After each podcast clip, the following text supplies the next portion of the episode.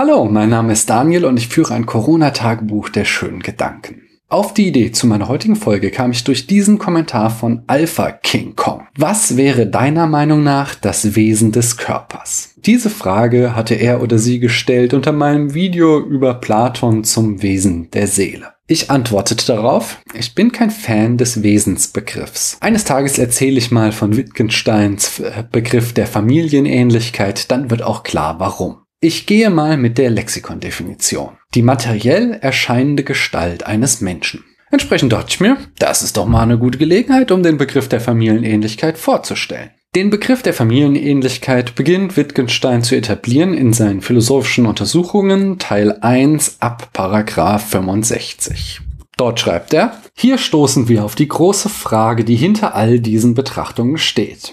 Denn man könnte mir einwenden, du machst dir es leicht. Du redest von allen möglichen Sprachspielen, hast aber nirgends gesagt, was denn das Wesentliche des Sprachspiels, also der Sprache ist was allen diesen Vorgängen gemeinsam ist und sie zur Sprache machen oder zu Teilen der Sprache macht. Du schenkst dir also gerade den Teil der Untersuchung, der dir selbst seinerzeit das meiste Kopfzerbrechen gemacht hat, nämlich den, die allgemeine Form des Satzes und der Sprache betreffend. Du sag mal, führt Wittgenstein eigentlich immer so Selbstgespräche? Ja, das macht er die ganze Zeit. Den Begriff des Sprachspiels hatte Wittgenstein schon zuvor eingeführt. Er entwickelt eine pragmatische Sprachtheorie, macht klar, dass Sprache immer in Handlungszusammenhängen Bedeutung erhält, in denen sprachliche und nicht sprachliche Handlungen verwoben sind. YouTube-Videos sind genauso Sprachspiele wie Wissenschaft, Meme, Religion oder die Interaktion im Supermarkt.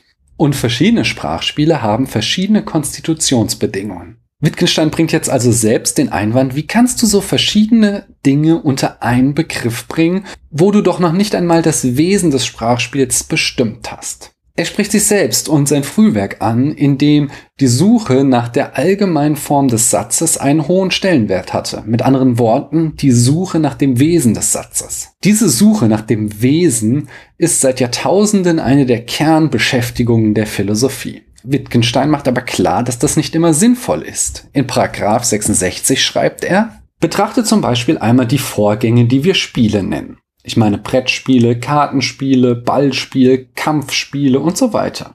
Was ist all diesen gemeinsam? Sage nicht, es muss ihnen etwas gemeinsam sein, sonst hießen sie nicht Spiele, sondern schau, ob ihnen allen etwas gemeinsam ist. Denn wenn du sie anschaust, wirst du zwar nicht etwas sehen, was allen gemeinsam wäre, aber du wirst Ähnlichkeiten, Verwandtschaften sehen, und zwar eine ganze Reihe.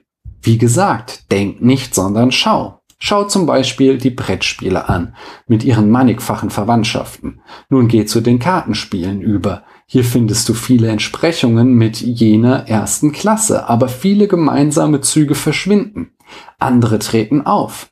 Wenn wir nun zu den Ballspielen übergehen, so bleibt manches Gemeinsame erhalten, aber vieles geht verloren. Sind sie alle unterhaltend? Vergleiche Schach mit dem Mühlefahren. Oder gibt es überall ein Gewinn und Verlieren oder eine Konkurrenz der Spielenden? Denk an die Passions. In den Ballspielen gibt es Gewinnen und Verlieren.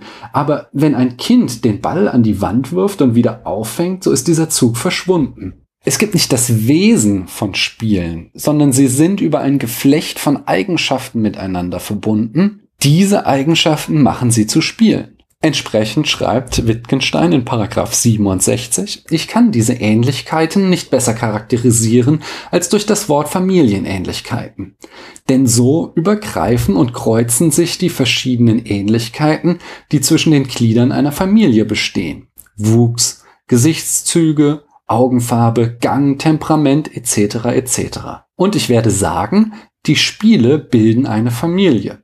Und ebenso bilden zum Beispiel die Zahlenarten eine Familie. Warum nennen wir etwas Zahl? Nun etwa, weil es eine direkte Verwandtschaft mit manchem hat, was man bisher Zahl genannt hat. Und dadurch kann man sagen, erhält es eine indirekte Verwandtschaft zu anderem, was wir auch so nennen. Und wir dehnen unseren Begriff der Zahl aus, wie wir beim Spinnen eines Fadens Faser an Faser drehen.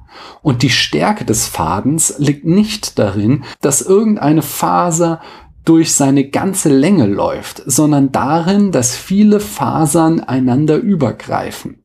Wenn aber einer sagen wollte, also ist allen diesen Gebilden etwas gemeinsam, nämlich die Disjunktion aller dieser Gemeinsamkeiten. So würde ich antworten, hier spielst du nur mit einem Wort. Ebenso könnte man sagen, es läuft ein etwas durch den ganzen Faden, nämlich das lückenlose Übergreifen dieser Fasern. Die Disjunktion ist das logische Oder. Wittgenstein wendet also gegen seinen eigenen Einwand ein, dass das Wesen genau in dieser Oder-Beziehung bestehen könnte. Das Argument weist er dann aber zurück damit, dass das nur eine Verbiegung unseres normalen Wortgebrauchs ist, um unbedingt am Begriff des Wesens festzuhalten. Stattdessen können wir den Begriff in diesem Fall fallen lassen und den der Familienähnlichkeit verwenden. Wichtig erscheint mir aber auch, dass wir den Begriff des Wesens nicht komplett aufgeben müssen. Es gibt nach wie vor Anwendungen, wo er sinnvoll ist. Aber die Welt ist eben mannigfaltiger, als dass man sie komplett über einen Kamm scheren könnte. Daher gibt es auch den Begriff der Familienähnlichkeit, der andere Beziehungen zueinander beschreibt. Und zu entscheiden, wann welche Bestimmung sinnvoll ist, das Wesen oder die Familienähnlichkeit, das bleibt weiter Aufgabe von euch Philosophen. Ich danke euch, dass ihr mir eure Zeit geschenkt habt.